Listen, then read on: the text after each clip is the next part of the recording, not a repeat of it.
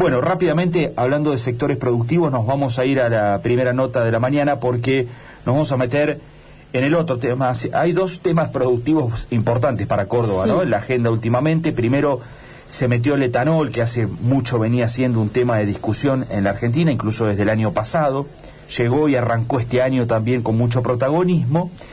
Eh, y el otro tema es la carne para Córdoba. Hoy por hoy, ¿sí? Aparecen como en el tapete como los más protagonistas, ¿no? Esos dos temas. Bueno, en el de la carne nos vamos a meter a conversar ahora porque está Catalina Boeto ya en comunicación con nosotros, que es la secretaria de Ganadería de la provincia de Córdoba, casualmente, eh, y a pocas horas de que el gobierno prorrogue por 60 días, hasta el 31 de octubre, eh, la restricción para las exportaciones de cortes vacunos. Esto que fue eh, muy mal tomado por los sectores productivos, en particular por los productores, ¿no? los integrantes, las entidades integrantes de la mesa de enlace que ya han manifestado su total rechazo y que, bueno, están este, viendo y analizando si van a llevar adelante medidas de fuerza o no. Mesa de enlace que va a estar este fin de semana aquí en nuestra ciudad en el marco de la Expo Ganadera de la Sociedad Rural de Río Cuarto. Bueno, la saludamos a Catalina que ya está en comunicación con nosotros. Catalina, ¿cómo va? Buen día. ¿Qué tal? Buenos días. ¿Cómo va? ¿Bien? Buenos días. Bueno. Sí, bien, dentro de este contexto no favorable para nuestro sector. Claro, bueno, eh, justamente de eso, eso era la primera pregunta, cómo analizaba esta medida, ¿no? Que ya venía rigiendo y que el gobierno, bueno, había cierta expectativa que iba a pasar, si se iba a suspender, si se iba a continuar. Bueno, finalmente el gobierno decidió prorrogarla y con algún argumento de que está viendo que ha tenido efecto en los precios según el gobierno y según se desprende de la propia resolución, ¿no? ¿Cómo analiza esta medida? Esta medida es totalmente desacertada, como fue la primera. Es una medida que no tiene ningún sentido, ni técnico ni productivo. Se sabía que iba a tener resultados negativos. La carne efectivamente no bajó, no bajó.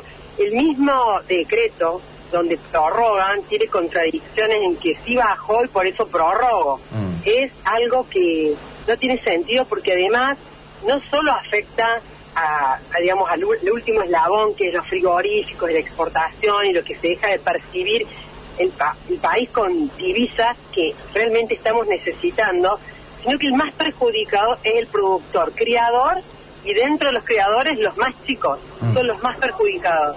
Entonces es una medida realmente que no se entiende, no se entiende la prórroga y va a generar problemas aún mayores a mediano y a largo plazo.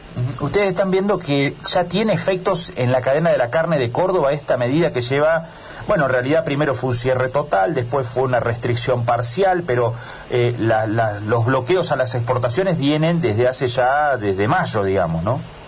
Exactamente, lo tengo claro porque era el día de mi cumpleaños, el 18 de mayo, esta noche fue la medida, son unos 130 días que, que son muy terribles, se nota perfectamente, pero más, además de, las percepciones económicas que mm. dejamos de percibir en el productor, en toda la cadena, esto habla del nivel de expectativas de inversiones que se venían haciendo y teniendo en el sector agropecuario ganadero entonces, a ese nivel es donde ocurre lo peor, porque eso genera desinversión, falta de entusiasmo, y estamos hablando de procesos biológicos que tienen una duración de por lo menos dos a tres años. O sea, las decisiones que tomamos hoy de dejar un novizo para hacer un novizo de exportación, lo vamos a ver de acá dentro de 24 meses. Por lo tanto, esto tiene muchas consecuencias a largo plazo, internas y externas, porque externas nosotros no podemos jugar con los mercados. Los mercados se basan en la confianza, en la permanencia en los mercados, en el desarrollo de estos proveedores y bueno, y esto claramente atenta contra eso.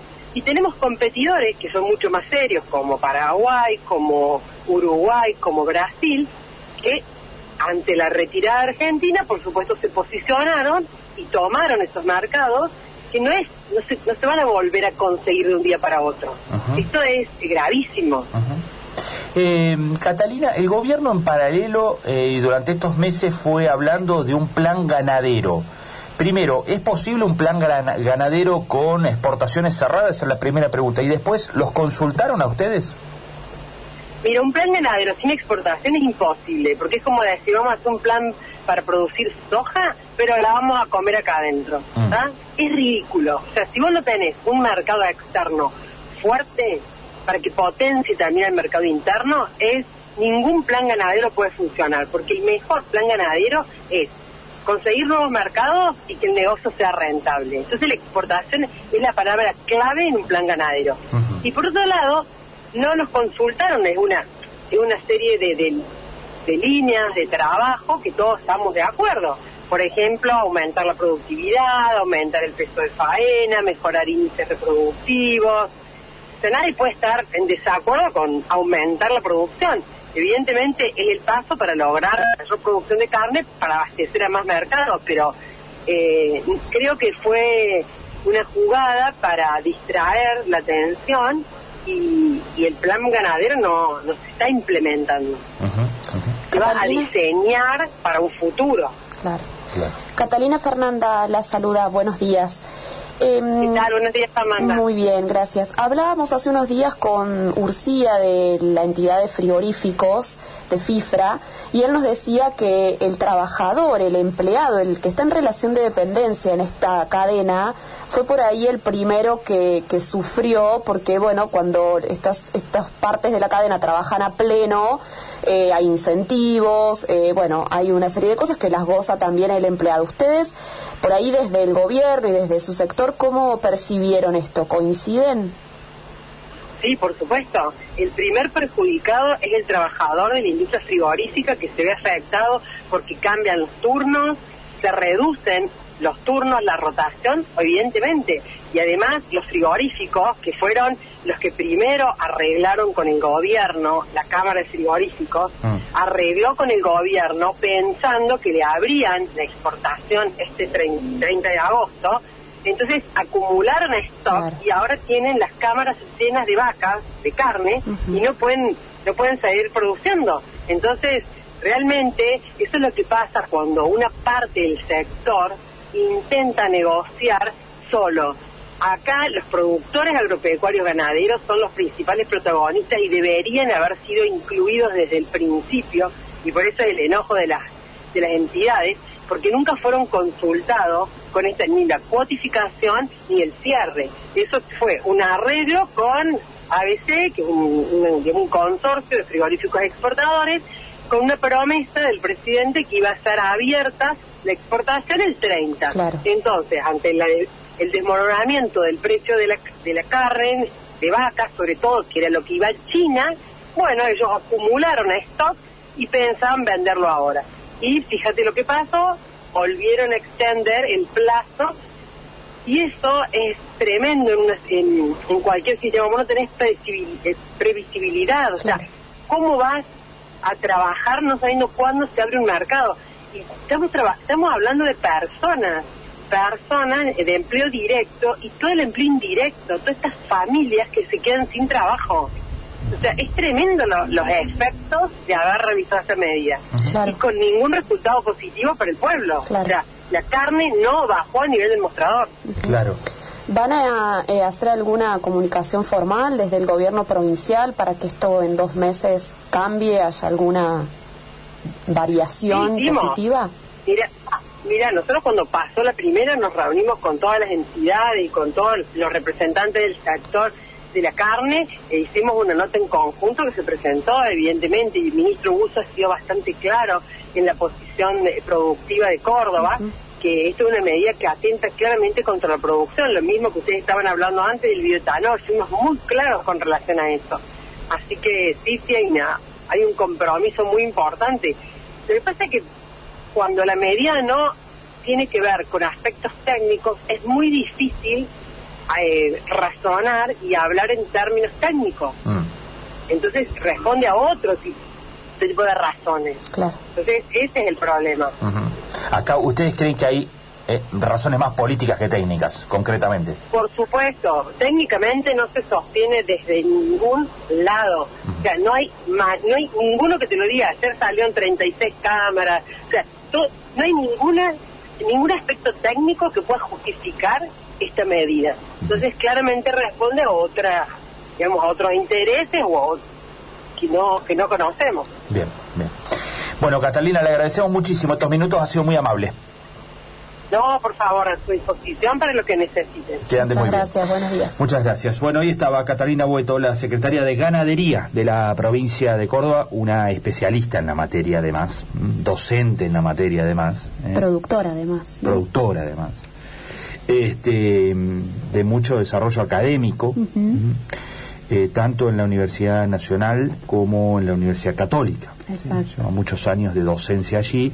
Bueno, y remarcando que este, técnicamente esto no tiene argumento alguno, ¿no? Se lo ve, no se lo observa, que técnicamente este, esto pueda llegar a contribuir a algún tipo de beneficio, por el contrario.